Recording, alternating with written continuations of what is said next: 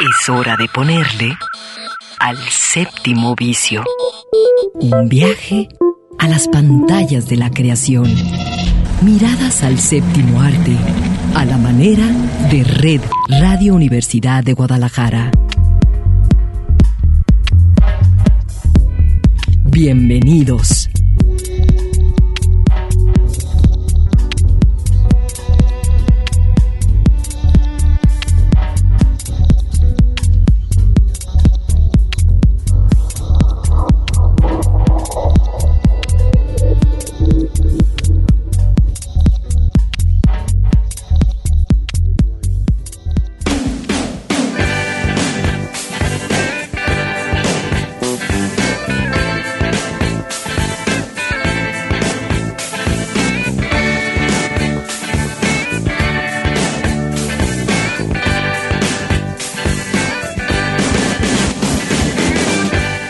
Bienvenidos, bienvenidas, los saludamos desde el séptimo vicio. Eduardo Quijano y Claudia Caballero.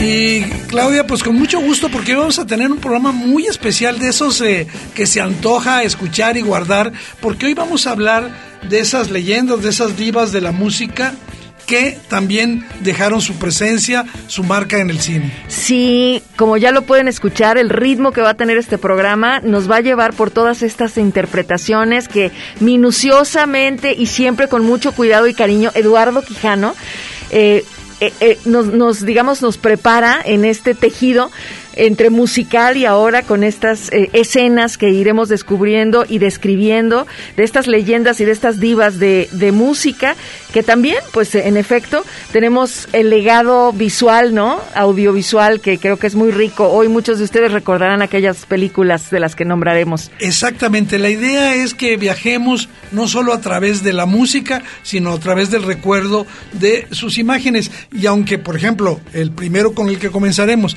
ya no está con nosotros, los restos son verdaderas, digamos, reliquias en el mundo de la música que siguen vivos, que siguen produciendo música. ¿Y qué les parece si comenzamos para mí con la gran figura del pop del siglo pasado y parte de este siglo, que fue David Bowie?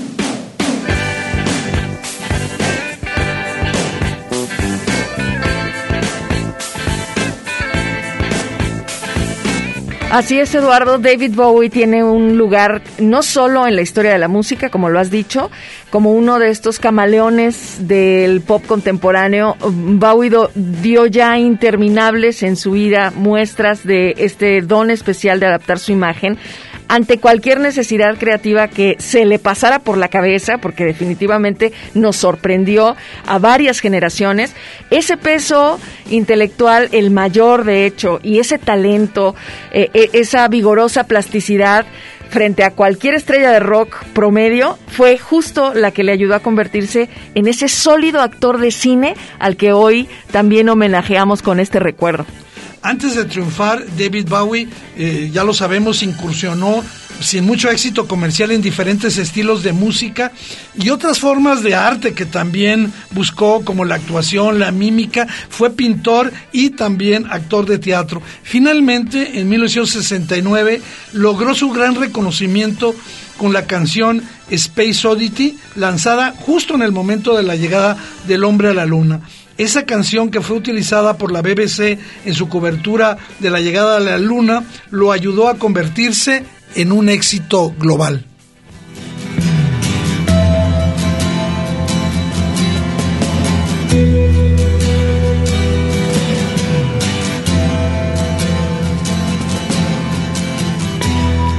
Sin embargo, fue con Ziggy Stardust este álbum conceptual sobre un cantante de rock de la era espacial con el que Bowie se transforma en superestrella, tanto en Inglaterra como en los Estados Unidos y mucho más allá.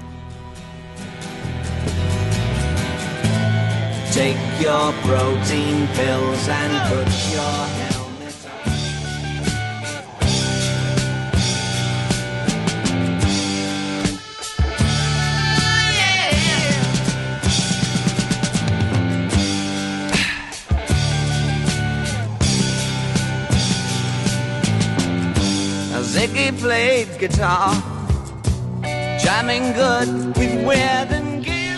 Una vez consolidado como una figura del pop internacional, eh, David Bowie fue invitado por el director de cine Nicolás Roeg para un primer protagónico cinematográfico en una película que todo el mundo recordamos, El hombre que cayó a la Tierra. Eh, ahí él era un alienígena bastante infeliz que se va a convertir en un famoso empresario mientras trata de conseguir los millones de dólares que necesita para llevar agua a su planeta. Eh, sus ojos, en la película lo recordaremos, tienen colores diferentes y una excelente actuación ayudó a que la película tuviera un modesto éxito de taquilla. Menos conocido es su papel en Just a Gigolo, una película ambiciosa que únicamente será recordado porque en esa película se dio la última actuación de la diva Marlene Dietrich.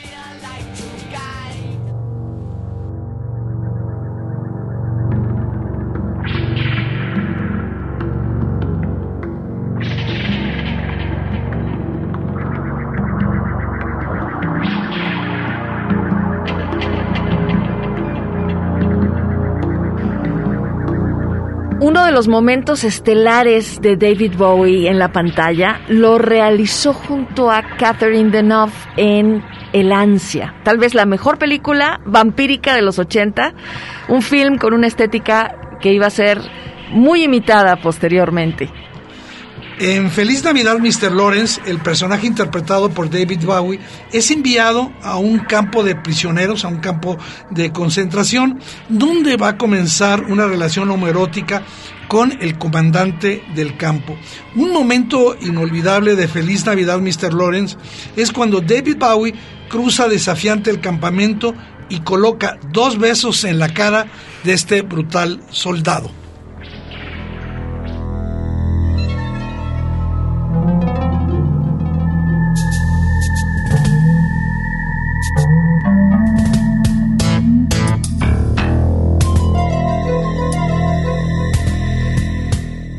Está la película fantástica que ya alcanzó esta categoría de culto de David Bowie, Laberinto, que además de actuar en ella, compuso algunas de las canciones de la película y esta elección pues no pudo haber sido más acertada, por un lado porque Bowie dotó a este personaje de una ambigüedad sexual perturbadora levemente, hasta seductora. Y, y, por otro lado, porque varias de sus canciones califican para entrar en esta lista larga, larguísima de sus mejores piezas. Fíjate que esa película Laberinto todavía hay muchas generaciones la siguen viendo porque es una de las clásicas que te pasan en la televisión y todos la gozamos. Qué actuación ahí de eh, David Bowie, El Laberinto. También hay que recordar que fue dirigido por Martín Scorsese en la última tentación de Cristo, donde él extrañamente hace el papel de Poncio Pilatos, un, personaje que no iba mucho con él, un, personaje, digamos, que está más del lado del status quo, sin embargo,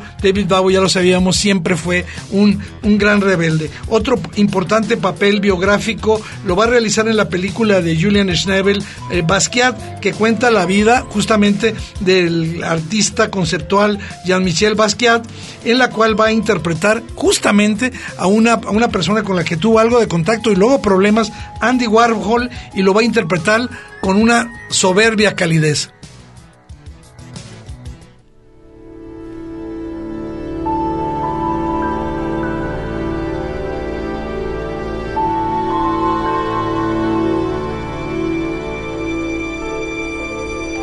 En plena madurez, 2006, el año, le otorgan la interpretación del papel de Nikola Tesla en una ficción de Christopher Nolan, que tal vez ustedes recordarán, El Gran Truco. Esta actuación de David Bowie resulta magistral para que Tesla sea esa sugestiva mezcla de inteligencia, de misterio, carisma y elegancia.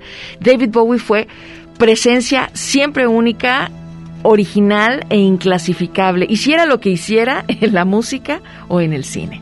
Efectivamente, Claudia, lo has dicho muy bien. Eh, alguien que vamos a tener guardado. Yo no solo creo que esta generación ni la generación anterior. Yo creo que el legado de David, de, Bowie, va a trascender, incluso creo yo, este siglo. Pero es tiempo de que vayamos a otra de las grandes estrellas. Se trata de una mujer David Harry.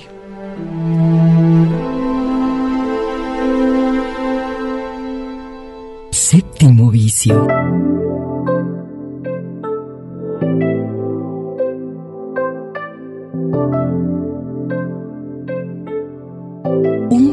Las pantallas de la creación.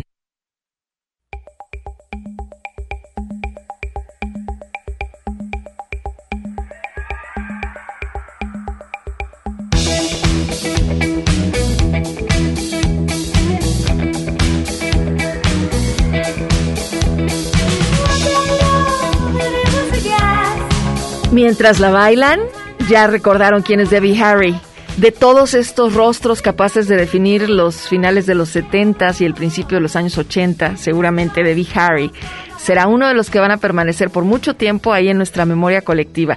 Recordamos esta boca de Brigitte Bardot, ese seductor triángulo de su mandíbula, sobre todo ese look punk que todavía, todavía conserva, porque bueno, en ese momento de su cúspide en, la música, y ahorita vamos a hacer el recorrido por las películas, pues recubierto de esa sensualidad tan característica de ella esa inconsciencia depredadora que la subyuga hoy a sus 76 años. Efectivamente, David Bowie combinó la estética de art punk con una voz fresca, una voz sensual y justamente eh, con su banda Blondie, que es eh, la que la dio a conocer por todo el mundo. Debbie Harry. Así es, a ella. Y bueno, revolucionó la música de esos años, colocándola como un referente, como el alimento cotidiano. Lo recordarás, Claudia, tú y yo participamos de, de esos éxitos en la radio comercial. En México fue un éxito gigantesco. Y yo creo que lo que más funcionó y lo estamos escuchando es esa candenciosa mezcla de música disco y rock que hizo, por ejemplo, en Corazón de Cristal, que fue canción número uno en las listas en 1979. Sin embargo, en 1981, antes de la que la mayoría de los estadounidenses supiera lo que era el rap, Rapture se convertiría en la primera canción con contenido de rap en encabezar una lista de popularidad.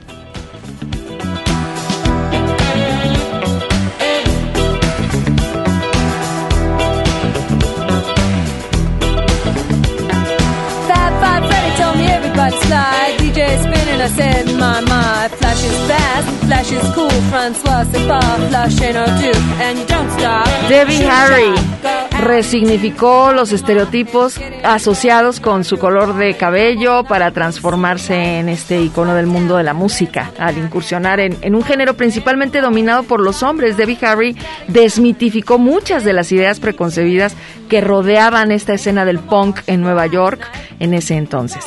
Eh, aparte de que, eh, digamos, en los cánones de, cánones de belleza era muy hermosa, muy guapa, eh, la fama lo hizo, la hizo a ella un rostro reconocible al instante. Y este poder influyente que también llevó a la moda hizo que en 1983 David Croninger la invitara a ser, pues, la coprotagonista de una película que se ha vuelto un clásico del cine fantástico y me refiero a Videodrome, Cuerpos Invadidos se conoce en español.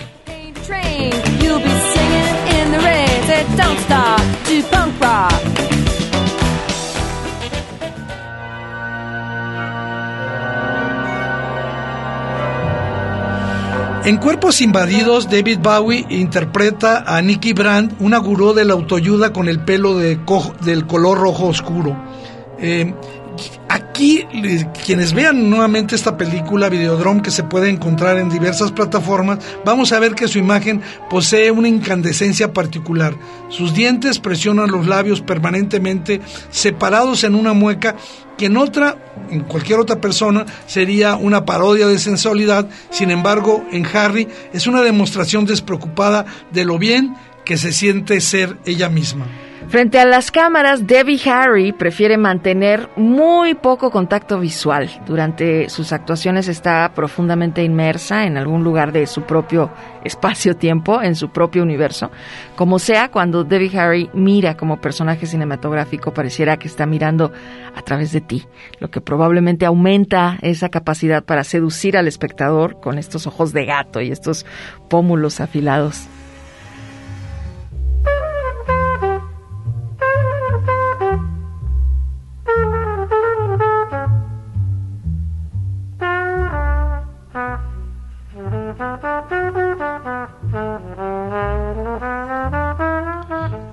De los periodos de mayor actividad en la carrera cinematográfica de Debbie Harry vino a partir de los inicios del siglo XX. Como vendedora seductora de muebles participó en la muy convencional comedia romántica que en México se llamó Todo lo que quiero eh, del 2012. También Harry actuó con bastante éxito en la película Mi vida sin mí de la española Isabel Coixet, donde hace el papel eh, de la madre del personaje principal, una mujer gris, amarga y solitaria. El mundo no ha sido muy justo con ella, lo que le influye para que este personaje que hace David Harry en Mi vida sin mí eh, tenga una mirada pesimista. La misma directora Isabel Coixet la dirigiría en el 2008 en un papel casi reconocible de Deborah, eh, de Deborah Harry en una deslumbrante actuación como la esposa de Dennis Hooper en La elegida. Una película que recomiendo muchísimo y que vale la pena que todo mundo revisite. Después de eso, eh, Debbie Harry ha trabajado ya más en cortometrajes, series de televisión y por supuesto trabajando en la posibilidad de pronto reanudar sus conciertos ya le dieron eh, la categoría de seductora abuela del punk, sigue vigente. Hace unos días estrenó Blondie, Vivir en La Habana, un trabajo documental que retrata este periodo en el que la agrupación neoyorquina liderada por Deborah Harry permaneció en la isla caribeña en marzo de 2019, recibiendo inspiración de enorme cantidad de músicos cubanos.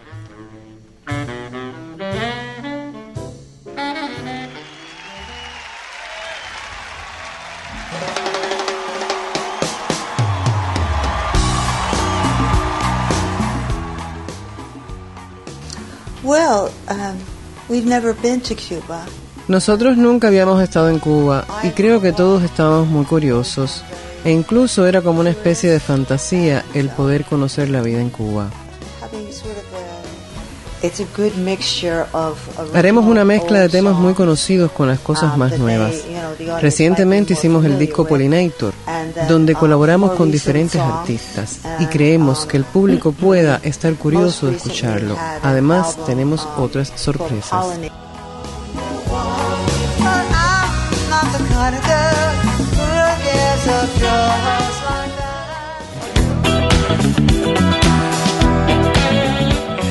Eh, bueno, eh, Claudia, pues este, hemos recorrido a dos grandes estrellas, David Bowie y Debbie Harry. ¿Tú qué recuerdas en particular de Debbie Harry? Porque nos tocó a nosotros vivir el gran éxito en los años 80.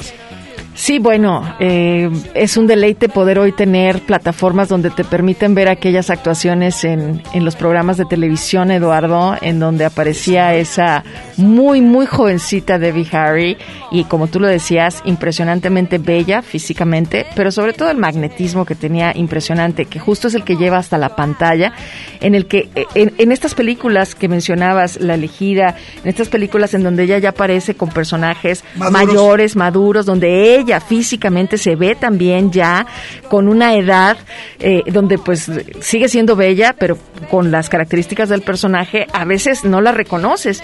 A mí me gustó mucho Debbie Harry en estas actuaciones en donde, en donde en efecto te olvidas de aquel símbolo sexual, ¿no? Cantante. Fíjate Claudia que yo tengo muchísimas ganas eh, de que ella regrese a los escenarios. De hecho, en el 2019, eh, a finales del 2019, había anunciado ya una gira, una gira en, el, en la cual iba a tener como telonero nada menos que a Garbage. Vino a México, vino y dio unos conciertos en el 19. fue impresionante. Fíjate que yo no pude verla, pero este eh, yo estoy esperando que haga esos conciertos porque tiene 76 años y está más energética que nunca, pero bueno, eh, nosotros lo que queríamos aquí hoy es eh, insinuar este homenaje a dos grandes estrellas de la música, a David Bowie y también a Debbie Harry, pero tenemos mucho más. Después de este pequeño corte, regresamos al séptimo vicio.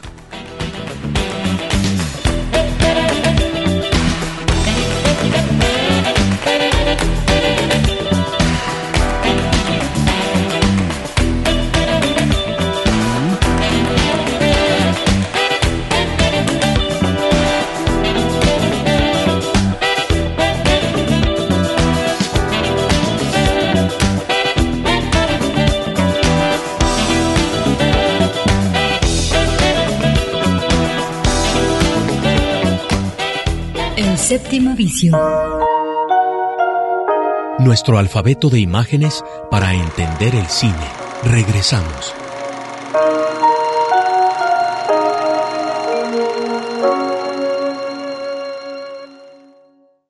Comedia. Documental. Terror. Melodrama.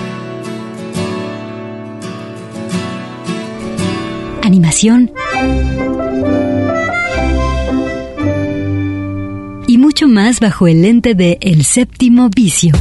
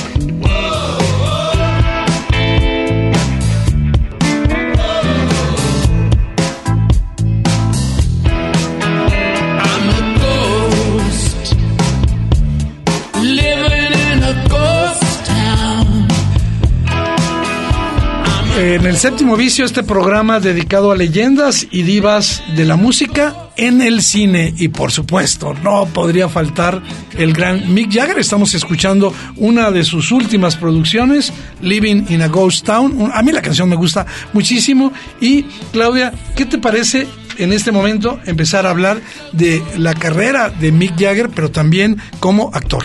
Pues sí, casi todo ya se ha dicho sobre esta inabarcable carrera musical de Mick Jagger. Como líder de los Stones, en solitario, ya es esa poderosa leyenda que, ha atravesado la, la cultura musical de dos siglos. No demonio, no profeta, no extremista, nada tonto, nada desquiciado, pulcro. Dicen que poco amigo de los gatos y que es un lector atento y avispado para los negocios. Arrugado pero en plena forma, es quien gobierna el imperio de los Stones y lo mantiene milagrosamente vivo pese a sus constantes tensiones contra el cambio de los tiempos.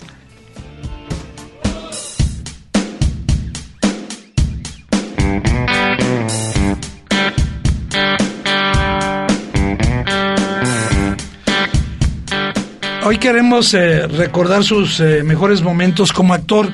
Eh, desde muy joven, eh, Mick Jagger quiso convertirse en una estrella de cine, antes que ser cantante. Sin embargo, no le fue muy bien. Sin embargo, en cuanto tuvo algo de, fama, se movió por la industria eh, con sus ambiciones y se acercó a diferentes directores tratando de impulsar proyectos que nunca llegaron a buen puerto. Así, actuó en un, en un puñado de películas que nunca fueron demasiado lejos, que no funcionaron. Entre la veintena de películas en las que participa, destapan algunas en las que mostró aptitudes y amor por las historias de cine.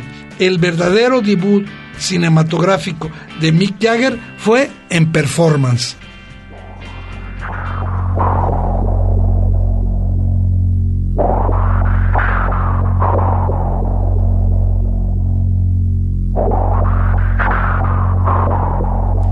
Performance es un sórdido drama criminal en el que Mick Jagger interpreta a un rockstar decadente que da asilo a un gángster en la mansión donde vive con dos mujeres. Y entre ambos se desarrolla un juego ahí peligroso, psicológico, de identidades, de ficción, de realidad. Está cargado de sexo, de drogas, de rock and roll. Es 1968, la rodada que tuvo esta película Performance se estrenó hasta 1970, ya que los productores estaban preocupados sobre cómo iba a reaccionar el público ante esta propuesta violenta, ¿no? Sobre aquello que estaba detrás de las máscaras que usamos y de lo que sucede cuando perdemos el control. Esa es la historia de Performance, ya ha sido revalorada conforme los años han pasado y se ha convertido en un clásico contracultural de la época.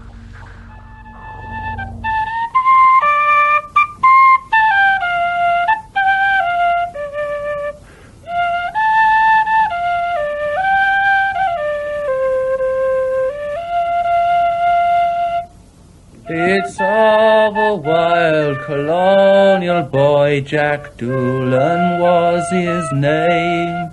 Of poor but honest parents, he was born in Castlemaine. Otra de las películas emblemáticas en las que ha participado Mick Jagger fue su papel protagónico en Ned Kelly, la historia del bandido australiano del mismo nombre, ahorcado a finales del siglo XIX y famoso por ser una especie de Robin Hood con revólver.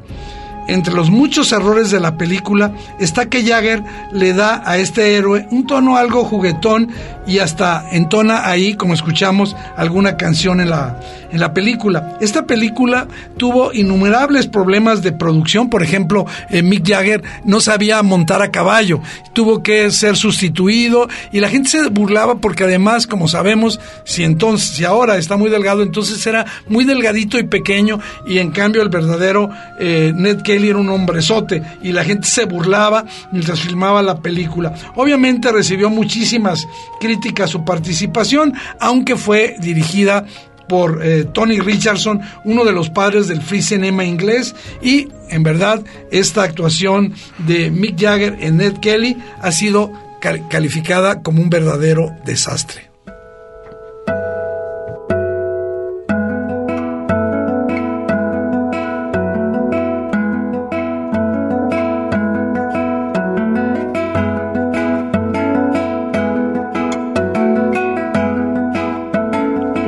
Más que valga la pena ha ocurrido con la aventura actoral de Mick Jagger. En 1992 aceptó el papel de cazador de tesoros futurista. Este fue un fallido proyecto cinematográfico de ciencia ficción. Free Jack, el inmortal. Me acuerdo de esa película y la verdad es, es un verdadero desastre de un tipo que, que, viaja tratando de, de, hacer robos. Sí, participa años después en, en, otro drama que es Bent, sobre la persecución a la que fueron sometidos los homosexuales, personas homosexuales durante el nazismo.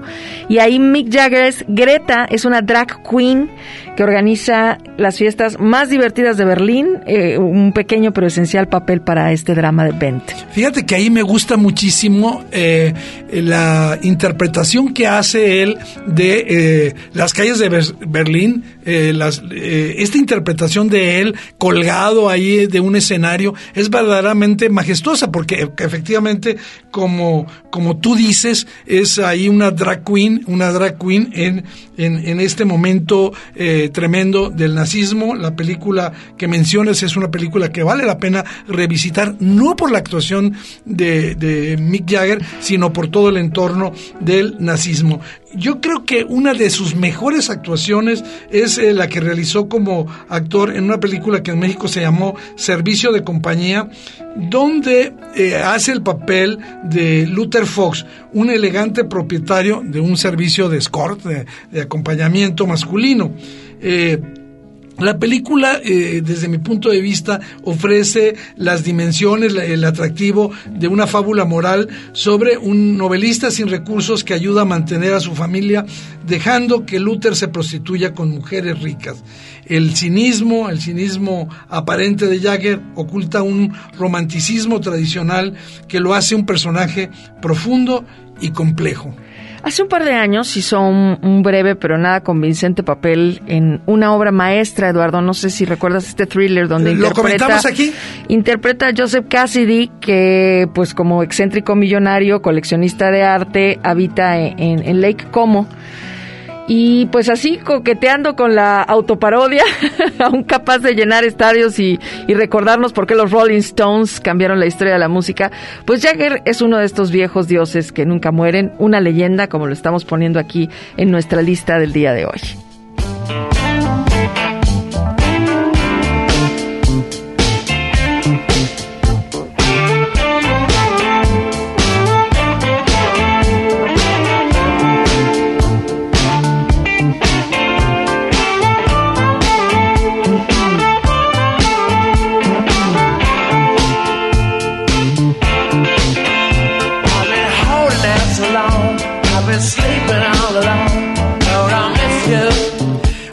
Se, escucha, se cansa de escuchar a, a Mick Jagger, no sé tú, pero yo eh, por lo menos eh, un par de veces al, al, mes revisito la obra de los Stones y me gusta mucho su voz.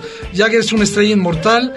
Eh, que sabemos viva desde una energía muy sólida. Lo vemos ya casi a los 80 años brincando como un adolescente en los escenarios, encabezando a los Stones y nunca sabremos cuándo dejará de actuar. Pero bueno, es momento de que vayamos con otra gran estrella, otra mujer que parece incombustible. Ella justamente la conocemos como Cher.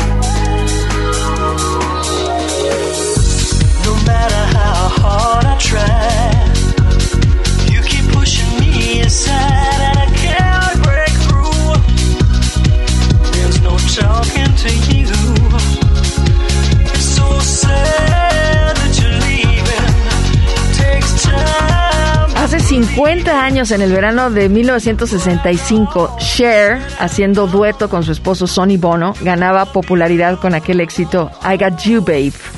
Esta excéntrica pareja de Sonny and Cher se convirtió en pues referente de la generación hippie de finales de los 60, vistiendo aquellos atuendos llamativos, extravagantes peinados. Y durante casi cuatro décadas, Cher se ha mantenido como una figura icónica del entretenimiento y la cultura estadounidense. Ha sido la encarnación de esta autonomía femenina capaz de resurgir de las cenizas, siempre reinventándose a sí misma, siempre cambiando, encontrando en los discos, en los shows de televisión, en espectaculares giras de conciertos, también en el cine, estos espacios apenas suficientes para extender su gran reinado.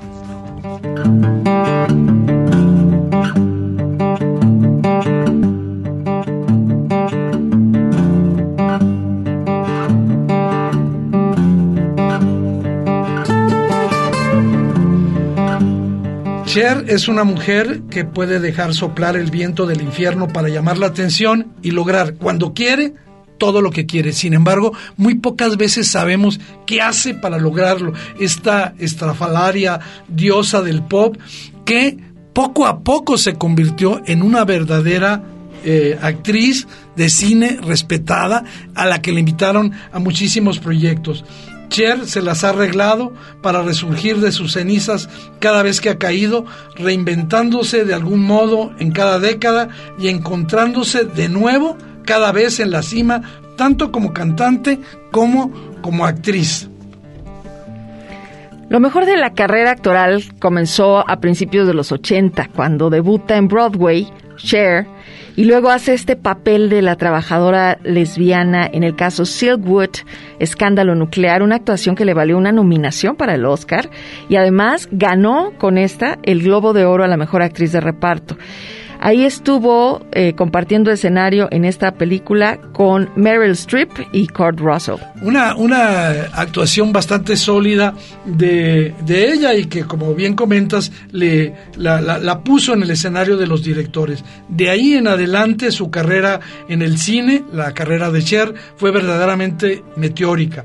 Por ejemplo, en Máscara de 1985 ofrece una conmovedora actuación como Rusty Dennis, eh, una madre que tiene que lidiar para que acepten a su hijo afectado por una rara enfermedad que le transforma la, la cara, ¿no? Ahí eh, Cher es una mujer complicada, enfadada y llena de energía que tiene una gran capacidad para amar a su hijo y animarle a vivir tan plenamente como pueda.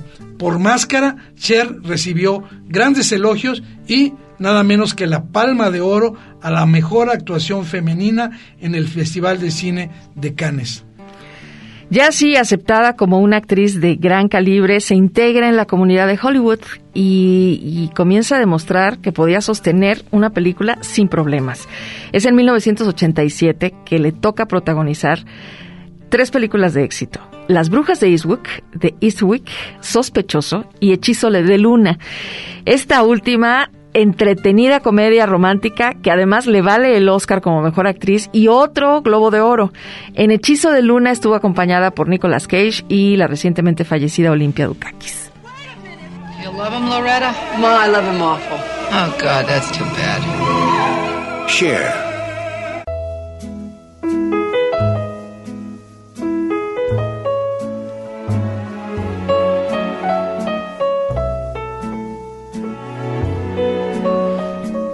Recordabas, aunque es un poco, digamos, trivial, una de mis comedias favoritas con ella, que es justamente Hechizo de Luna. Y me encanta el ritmo teatral que tiene esa película. La verdad, busquen Hechizo de Luna, véanla, porque es una comedia verdaderamente divertida, no tiene desperdicio. No solo la actuación de ella, que es la, la, la ahora sí que el botín amoroso de todos los personajes masculinos de la película.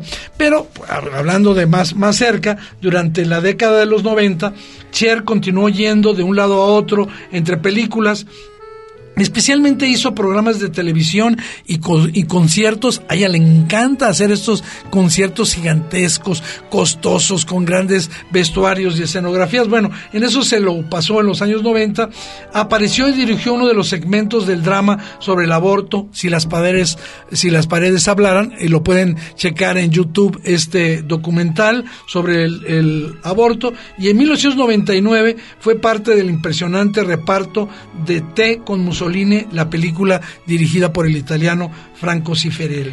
Concentrada ya en una interminable gira de conciertos de despedida durante siete años, se alejó de la pantalla grande, pero en el 2010 vuelve a la actuación con un musical un tanto exagerado y un poco cursi al lado de Cristina Aguilera que ustedes tal vez vieron o no y que se llamó Burlesque. Yo sí lo vi, fíjate. sí es, sí es convencional, pero tiene gracia. yo no vi Burlesque. Ahí está para que lo veas. Ahí está ese reciente regreso además a las pantallas. Fue en el 2018, que estoy segura que ustedes celebraron como Eduardo, Mamma Mía, en el que pues fue esa rutilante actuación de Cher también al llegar con todo este elenco. Sí, en la segunda parte, Mamma Mía, vamos otra vez, donde aparece de pronto eh, ahí parece un poquito, digamos, porque aparece como la mamá de uno de, los personajes principales, pero es una, una aparición verdaderamente espectacular. Oye, tiene otras facetas de su vida, Cher, y es que probablemente fuera del cine y del micrófono como cantante, se ha implicado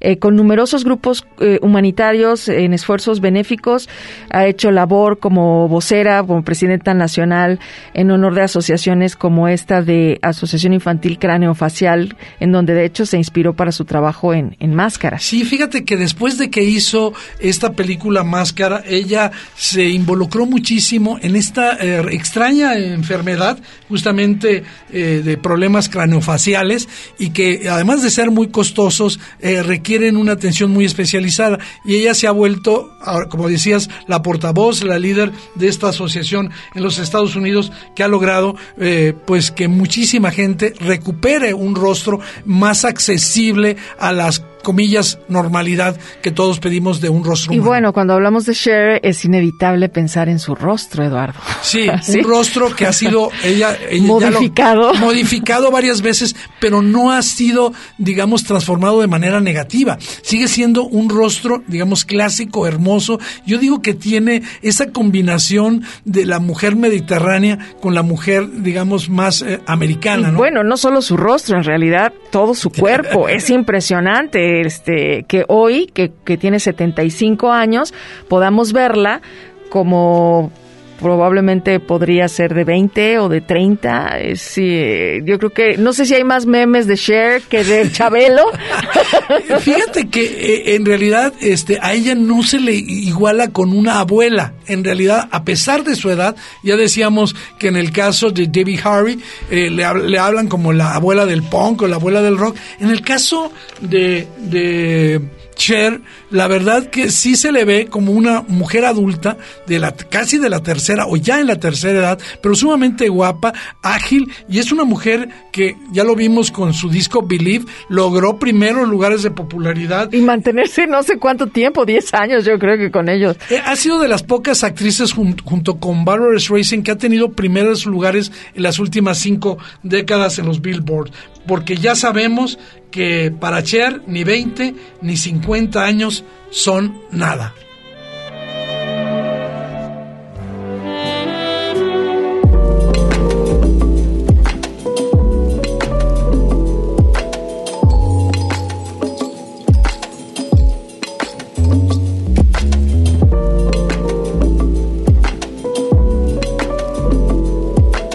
Bueno, Claudia, eh, pues ahora eh, vimos otros dos, eh, dos artistas, Mick Jagger, el que es, parece, digamos, una leyenda que vamos a tener ahí para siempre, lo cual es imposible. Y también hemos, hemos hablado del perfil de, de, una gran cantante, pero también soberbia actriz. Esto no se da con mucha frecuencia en que una gran cantante sea al mismo tiempo, puede ser, digamos, Barbara Streisand, puede ser en el caso eh, de los hombres eh, Frank Sinatra, que tuvo una gran carrera como cantante y que también hizo muy buenas películas. Pero el, el caso de Cher es verdaderamente asombroso.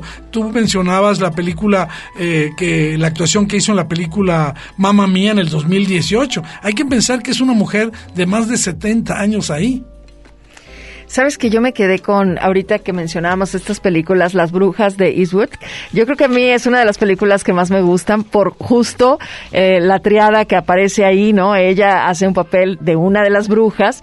Eh, y creo que, bueno, este también eh, revisitar aquellas, aquellos clásicos que son comedias, sí, este, del cine de Hollywood, pero en donde puedes volver a verla ahí. Y como decías, la verdad es que parece que no ha pasado el tiempo por ella. Sí, y fíjate que también en el caso de Cher, ella también ha influenciado, al igual que lo hizo en su momento David Harry, elementos de la moda, porque cada vez que eh, Cher saca un vestido, y que le, va tan bien, eh, todo el, público adulto, todos los diseñadores de música, de, de vestuario para mujeres adultas voltean a ver no solo el vestuario de Cher, sino también su maquillaje, sus peinados. Es una mujer que, cada cosa que hace va dejando una marca en distintos sectores del mundo, sea de la moda, sea del cine o de la música. Es, es una mujer que además, por lo que yo sé y en las entrevistas que le han hecho, es una mujer que vive muy apacible su vida. Es una mujer que ha evitado después de su terrible separación con Cher, porque eh, esa parte no la comentamos. Ella, eh, la relación que tuvo con Sonny eh, Bono, se llamaba, este, pues fue una experiencia muy tormentosa, muy tormentosa.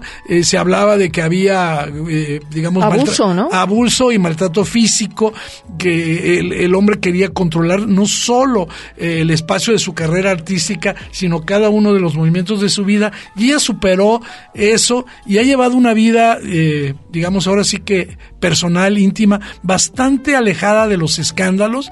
Es una mujer que sigue siendo, además, como comentabas, una activista de diversas eh, eh, cuestiones como esta asociación donde apoya a personas que tienen problemas craniofaciales y también de movimientos ecologistas eh, donde ella vive a eh, sembrado una gran cantidad de árboles eh, para proteger eh, ciertas especies. Bueno, pues así hemos hablado hoy de Cher. Claudia, se nos está acabando el programa. De Cher, de Mick Jagger, de Debbie Harry, de David Bowie. Yo creo que, bueno, vamos a tener un fin de semana de, de visitar aquellos este, magistrales momentos de estos actores cantantes. Sabemos que por el cine han pasado muchos. Eh, cantantes, mujeres y hombres, que pues sí, llegaron, hicieron una película y pues este nos encantó, vendieron muchos boletos, probablemente porque querías verlo actuar, pero la verdad es que no pasaron de ahí, ¿no? Y fíjate que algo importante de esto, y ahora lo me doy cuenta, es que para estos eh, el paso de los años no ha contado. ¿sí? Eh, siguen no solo vigentes, sino produciendo entretenimiento, cercanía con sus eh, fans. En el caso de Mick Jagger es un ejemplo, ¿no? Donde se presentan los Stones, Mick Jagger es la figura que más atrae. Pero bueno, justamente hablando de Mick Jagger y de los eh, Stones, ¿qué te parece si eh, nos despedimos de este programa, Claudia Caballero? Gracias, Eduardo Quijano. Gracias a Raúl Pegueros que nos asistió en esta parte de la operación técnica y la grabación de este programa. Muchas gracias a todos. Nos vemos el próximo sábado y Escuchamos a los Stones.